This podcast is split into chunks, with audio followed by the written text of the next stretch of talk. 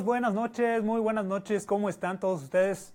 Estamos transmitiendo totalmente en vivo a través de mi muro, su muro, su casa. Una disculpa porque hicimos una transmisión hace unos momentos. Si ya la vieron la transmisión, muchísimas gracias. Si quieren acompañarnos otra vez, ahora nos vamos a ir mucho más rápido. Esto es Hablemos Cine y la razón por la que volvimos al aire es que vamos a volver a transmitir a volver a grabar porque tuvimos unas pequeñas fallas técnicas y no quedó grabado el video. Así pasa, así nos pasa a todos sucedió el día de hoy, una novatada, pero no va a volver a suceder. Ahora estamos transmitiendo aquí desde nuestro muro de Facebook. Si usted ya nos vio, pues gracias por volver por acá. Vamos a hacer una repasada a lo mismo que platicamos hace un momento. Si es nuevo usted por aquí y está llegando, muchísimas gracias, muchas gracias por acompañarnos. Esto es Hablemos Cine, hablamos de películas, estrenos, pelis buenas, pelis malas, Netflix y fomentaremos el buen cine mexicano, señores. Vamos a ver qué oportunidades hay para la gente que está en la industria en la segunda mitad del programa. Arrancamos rápidamente con lo que está en cartelera. Tres idiotas. ¿Ya vieron la película Tres idiotas? Mexicana. Sí. Qué bueno que hay cine mexicano. Tres idiotas. Es una película polémica. No, no es polémica. Es mala. La película es mala. Perdón, perdón. En mi casa me van a correr. Pero la peli tiene cosas agradables. Tiene algunas cositas muy buenas. Está cotorrona, está ligera. Se agradece buen cine ligero. Hay gente que nos gusta ver cine mm, muy eh, reflexivo o expresivo. Esta peli es muy ligerita, es una comedia ligera que retrata las aventuras de dos compañeros universitarios mientras están buscando al tercer amigo que se perdió en el camino y recuerdan todas las buenas anécdotas de la universidad, todas las aventuras que tuvieron. Es una adaptación de una película india. La original es una película muy muy buena esta adaptación me dejó a deber. Siento que la aplanaron un poquito la película, eh, pero finalmente es, te deja un buen sabor de boca. Si quieres ir a echar un cotorreo, es palomera, está tranquilona. Hay que ver otras cosas de cine mexicano. Creo que podemos hacer cosas mucho mejores. Eh, hay personajes que no son creíbles, caen mucho en los clichés, caen mucho en los estereotipos y muchas cosas se quedan sin resolver. No queremos hacer spoilers, pero esta peli Mm, me hizo cuestionar la logística, o más bien simplemente la continuidad de una película. Si tienen algunos errorcitos por ahí, dejan un buen mensaje, está padre. La versión mexicana le quita muchas escenas eh, de más peso, con más drama, con más contraste que vemos en la versión original india. Si tienen oportunidad, les recomiendo que chequen la película original, está en YouTube, completita. Tres idiotas, chequenla y platíquenos qué les parece, cuál les gustó más. Marta y Gareda ya nomás hace lo mismo y lo mismo. Ojalá y salga de su papel. Pero, en fin, Tres Idiotas está en cartelera. Otra en cartelera que vimos esta semana es la animación de DreamWorks The Boss Baby. The Boss Baby trata de un mundo mágico en donde los bebés, antes de nacer, tienen un reino en donde dominan todos los problemas que pueden llegar a tener los bebés ya cuando nacen. Es una película infantil, una película dirigida a niños pequeñitos. Hay gente que le ha gustado muchísimo, gente que me dice, es muy divertida, te ríes de inicio a fin. Bueno, a mí se me hizo también bastante malita, me decepcionó, me decepcionó la animación, me decepcionó la historia, los personajes no evolucionan, pasan muchas cositas mágicas, fomentan la imaginación, está padre, pero siento que va dirigido a un público bastante infantil y no terminan de darle buenos consejos. Se basan en el tema universal del amor, en el tema de la importancia de, de estar bien en la familia, que es algo que por supuesto se tiene que fomentar y por supuesto todos estamos a favor de la unidad familiar, pero se queda muy plana en el desarrollo de los personajes, me dejó de ver muchísimo. Siento que hay películas mexicanas, incluso el año pasado vi una animación, el año pasado, o hace dos años vi una animación que se llama El Americano, una historia bien fregona, bien padre, pero con una animación que le faltaron millones, le faltó dinero a la animación para terminarla, es lo que me, me dio la impresión, me quedé con esa sensación. Y es triste ver una historia tan increíble que la gente en cartelera la castiga tan gacho porque la gente no fue a verla y dice, no, no está al nivel de DreamWorks, al nivel de Pixar. Bueno, pues hay que darnos cuenta también que de repente nos mandan cada cosa. Nunca me ha decepcionado una, animación de DreamWorks, es la primera vez. En español, ciertamente el doblaje es, puede ser un factor, creo que la traducción a lo mejor fue un factor, que no se me hizo tan graciosa la traducción, pero el doblaje es muy bueno. El doblaje de Mario Arbizu es Genial. Ahí no se le pueden poner peros. Un comentario de la gente, ¿qué nos dicen por allá, señor? Bueno, sí, nos dice Jesús Murguía a ver qué tal Tres Idiotas. Bien, chéquenlo, chéquenlo y luego ya nos comentan a ver qué les pareció y la platicamos por acá. Pero chequen también la versión esta original de, en YouTube de la India, Three Idiots, Tres Idiots, y ahí vienen los subtítulos y todo. Ya echamos una comparación. En la mexicana, ay no, señores, ¿por qué tantos clichés? Cosas como que eso ya sabemos que pasa muchas veces en las películas. Bueno, en fin. Estas dos pelis son las que alcancé a ver en cartelera y hoy les quiero platicar de dos películas que ya dirán, ya pasaron de moda, pero nunca tuve oportunidad de contarles mi, mi perspectiva. Moonlight y La La Land, las ganadoras de los Oscars. Son dos pelis muy comentadas, bastante mencionadas. La La Land, primero, un musical de, de Damien Chazelle, si no me equivoco, el nombre, ¿cómo se llama este chico? Sí, ¿verdad? Es un musical, La La Land, Damien Chazelle. Es un gran musical que mucha gente no lo apreció porque finalmente no estamos acostumbrados a ver películas clásicas de los años 20 que son a las que hace referencia este musical. Fue muy arriesgado en ese sentido porque es fuerte la carga de cosas mágicas musicales que suceden en La La Land. La La Land, por cierto, es una de las maneras en las que se llamaba la ciudad de Los Ángeles hace algunos años, en referencia a que sí es la ciudad de las canciones y de la magia y de todo lo maravilloso que puede suceder para artistas, soñadores, músicos y demás. Por eso creo que mucha gente no la terminó de apreciar. A mí me encantó La La Land, se me hizo una gran película. No es la mejor película, no creo que puedan decir, oigan, es que esta es mucho mejor que Moonlight o porque los Oscars aquí, porque los Oscars allá. No, Moonlight, perdón, Moonshine, que es otro tipo de peli. Es otro tipo de película. Mira, yo estoy diciendo Moonshine o Moonlight. ¿Cuál es, cuál es la, ¿Cómo se llama esta película, señor? ¿Moonlight? Moonlight, luz de luna.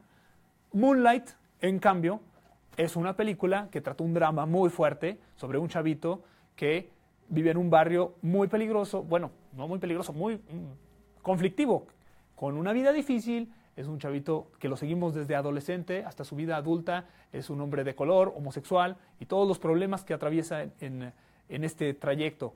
Es una buena película. También me, me gustó en el sentido de que es una película diferente. Te la presentan muy padre en tres actos, muy bien dividida. Acto 1, ahí les va. Acto 2, esto pasó. Y acto 3, esto. Tres etapas de lo que le sucede a una persona en torno a su manera de madurar y su manera de, de crecer y de superar estos pro problemas. Tiene también muy buena fotografía, tiene una gran actuación de Mahershala Ali. Ay, creo que lo dije bien. Hijo eso. Este, este señor se avienta una gran actuación en el primer acto. Si creen que no van a aguantar la película porque sí está bastante lentona, con el primer acto vale muchísimo la pena ver la actuación de este señor. Creo que es también una película muy local. Puede hacer, eh, puede, la gente puede identificarse internacionalmente, sí, pero también trata de un contexto muy norteamericano, muy, muy del suburbio o de la clase baja norteamericana. Y por eso también para mucha gente no se le puede ser atractiva. Pero en, en lo general creo que es una buena película. Es, no me parece que, que, digamos es que Moonlight es la película del año porque ganó el Oscar y La La Land también porque la nominaron tanto. No, pero sí son pelis buenas, cotorronas, polos opuestos totalmente. La La Land, magia, diversión, musical. Moonlight, reflexión sobre una vida muy dura. Esos son los temas. ¿Por qué ganó Emma Stone el Oscar? Pues, pues porque no sé. O sea, no, no es tan buena su actuación. Creo que la única justificación ha de ser porque los miembros de la academia son en su mayoría actores y actrices o familiares de actores y actrices y Emma Stone interpreta la vida difícil, difícil si se puede decir de alguna manera entre comillas, de una actriz que está empezando en su carrera, se identifican, lloran, aplauden, les llega. A mí sí me llegó la canción de audición, de This is for the Dreamers, pues no sé qué tan soñador me consideraré, pero ay, caray, sí, sí está suave, te hace sentir cosas. Y eso es lo bonito del cine, ¿no? Que te haga sentir cosas. La música está excepcional, hay que juzgarla aparte, la música de La La Land, porque sí, la música es preciosa, perfecta, maravillosa. A mí me encantó, se me acaban los adjetivos, perdón, sí uso muy pocos adjetivos, pero en verdad es muy buena la música, aunque no hay que separarla de la obra.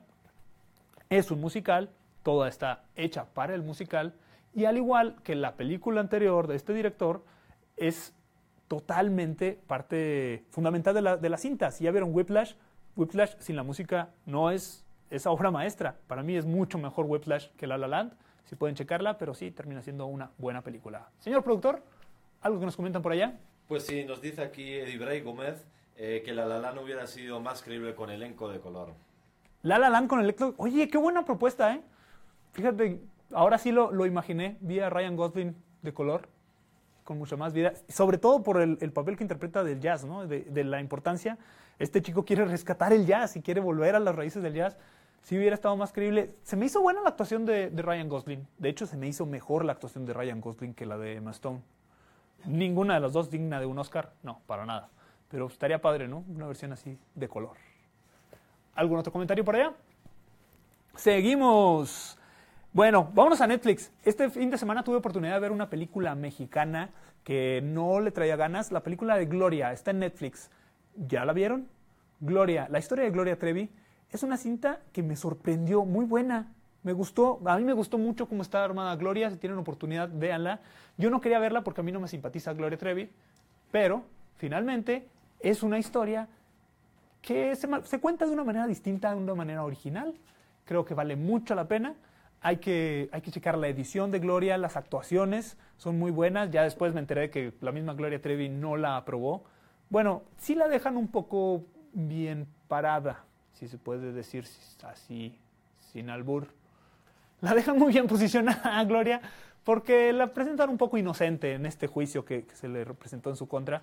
Pero fuera de toda la historia de la polémica de que se conozca a la actriz o no, chequen la edición, chequen las actuaciones las dos actuaciones, tanto de la chica que interpreta a Gloria, que es Sofía Espinosa, como de Marco Pérez, que es el, el, el, señor que interpreta a Sergio Andrade. Muy buenas, buena dirección. Vale la pena. Próximamente creo que la van a quitar, así es que si tienen oportunidad, bastante recomendable. Chequen Gloria. En el 2014 creo que fue la opción. Iba a ser la opción de México para los Óscares y mandaron a Cantinflas. Y what? Ahora que estoy viendo esto, digo, no puede ser posible. A mí Cantinflas no me gustó para nada. Bueno, sí me gustó poquillo, pero pues no tanto, la verdad. Gloria es mucho mejor. Chequenla si pueden. Y otra cosa de Netflix que, que, quería comentar ahora es The Get Down. The Get Down es una serie original de Netflix que el día de mañana, el 7 de abril, va a salir la segunda parte de esta primera temporada. The Get Down es funk, disco, hip hop y kung fu. Está, es una combinación bastante loca, pero bueno, es, es de Baz Luhrmann el director de Moulin Rouge, el director de Romeo y Julieta, recientemente el Gran Gatsby. Es un director que siempre ha hecho cosas muy poéticas, muy coloridas, cargadas de elementos, cargadas de, vida que te pica los ojos. Y así es The Get Down, es todo lo que podrías esperar de Baz Luhrmann, la historia de una chica que quiere ser estrella disco y de un joven que descubre la magia de rapear al estilo libre acompañado de un DJ. Hacen algunas fiestas subterráneas en los 70s, 80s en donde empiezan a improvisar en estilo libre y voilà, nace el hip hop.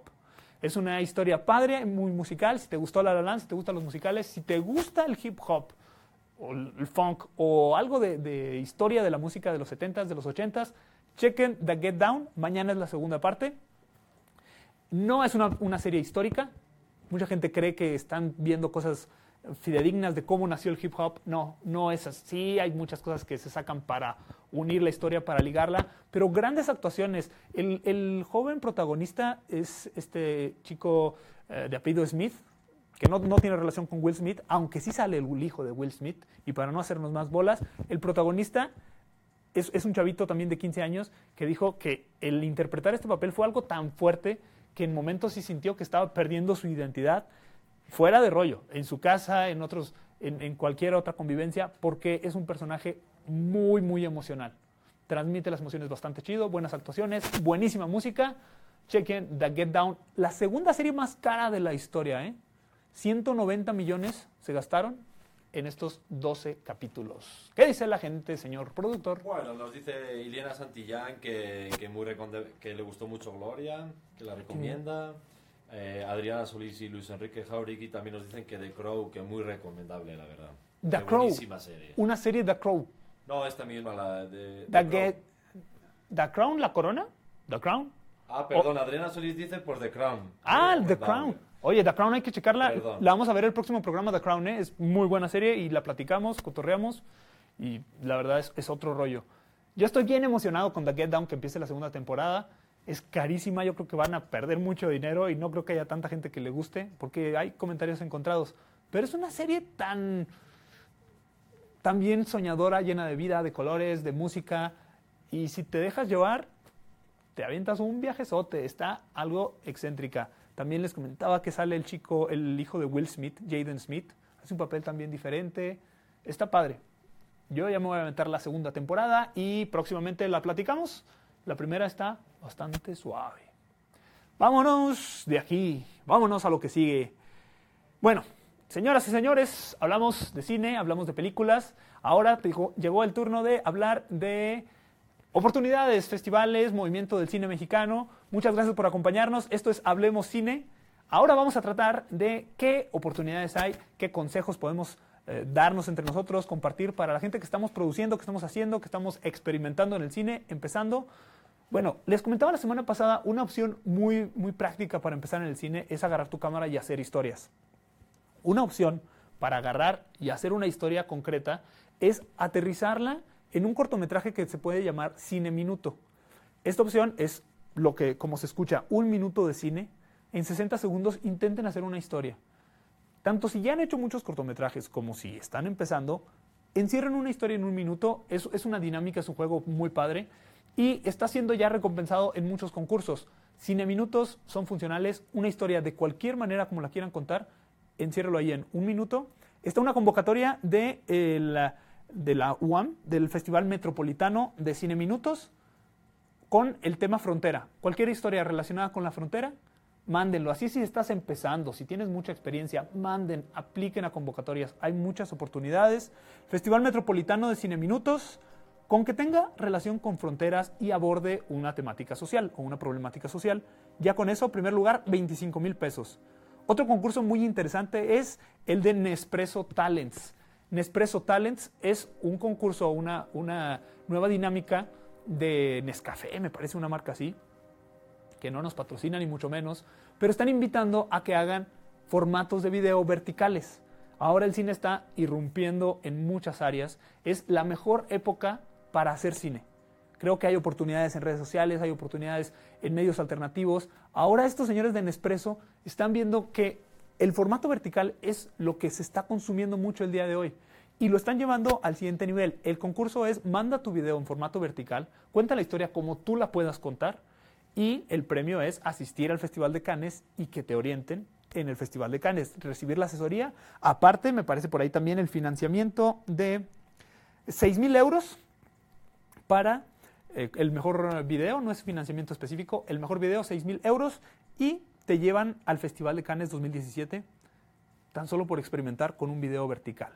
¿Cómo ven? ¿Creen que en verdad el video vertical vaya a ser algo que trascienda? A mí me causa mucho ruido porque la naturalidad de los ojos es ver horizontalmente y las, las películas en Panavisión, las películas ampliadas, son muy, muy atractivas o llamativas porque te llenan la vista. Ahora se está promoviendo mucho ese formato. Hay algunas películas que experimentan, acá están promoviendo que los nuevos cineastas lo hagan. ¿Cómo la ven? ¿Nos lo aventamos? Otra convocatoria, otra convocatoria chida, que esta me encantó, me prendió mucho, voy a aplicar, es la de Docs TV Latinoamérica. Doc TV Latinoamérica, sexta edición.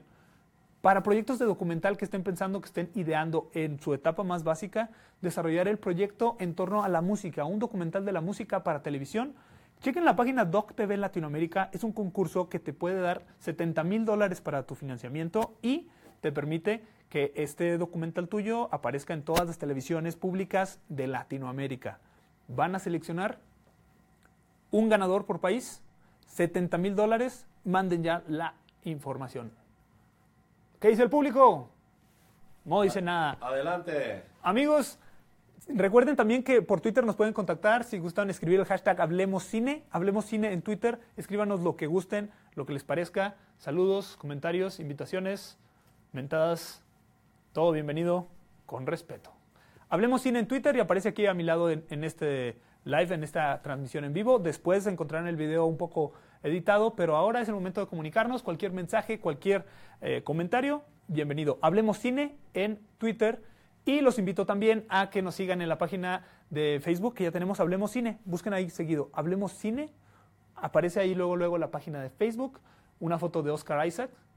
un banner ahí naranjita. Está muy sencillo, muy simple, pero denle like porque el chiste es hacer comunidad para después transmitir directamente desde esa página de Facebook.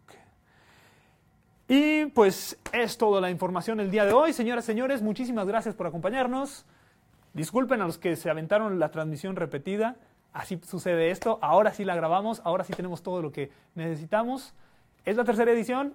Seguimos escuchando todos sus comentarios, seguimos trabajándolos. La próxima semana descansamos. Nos vemos en dos semanas en esto que es Hablemos Cine. Y hasta luego.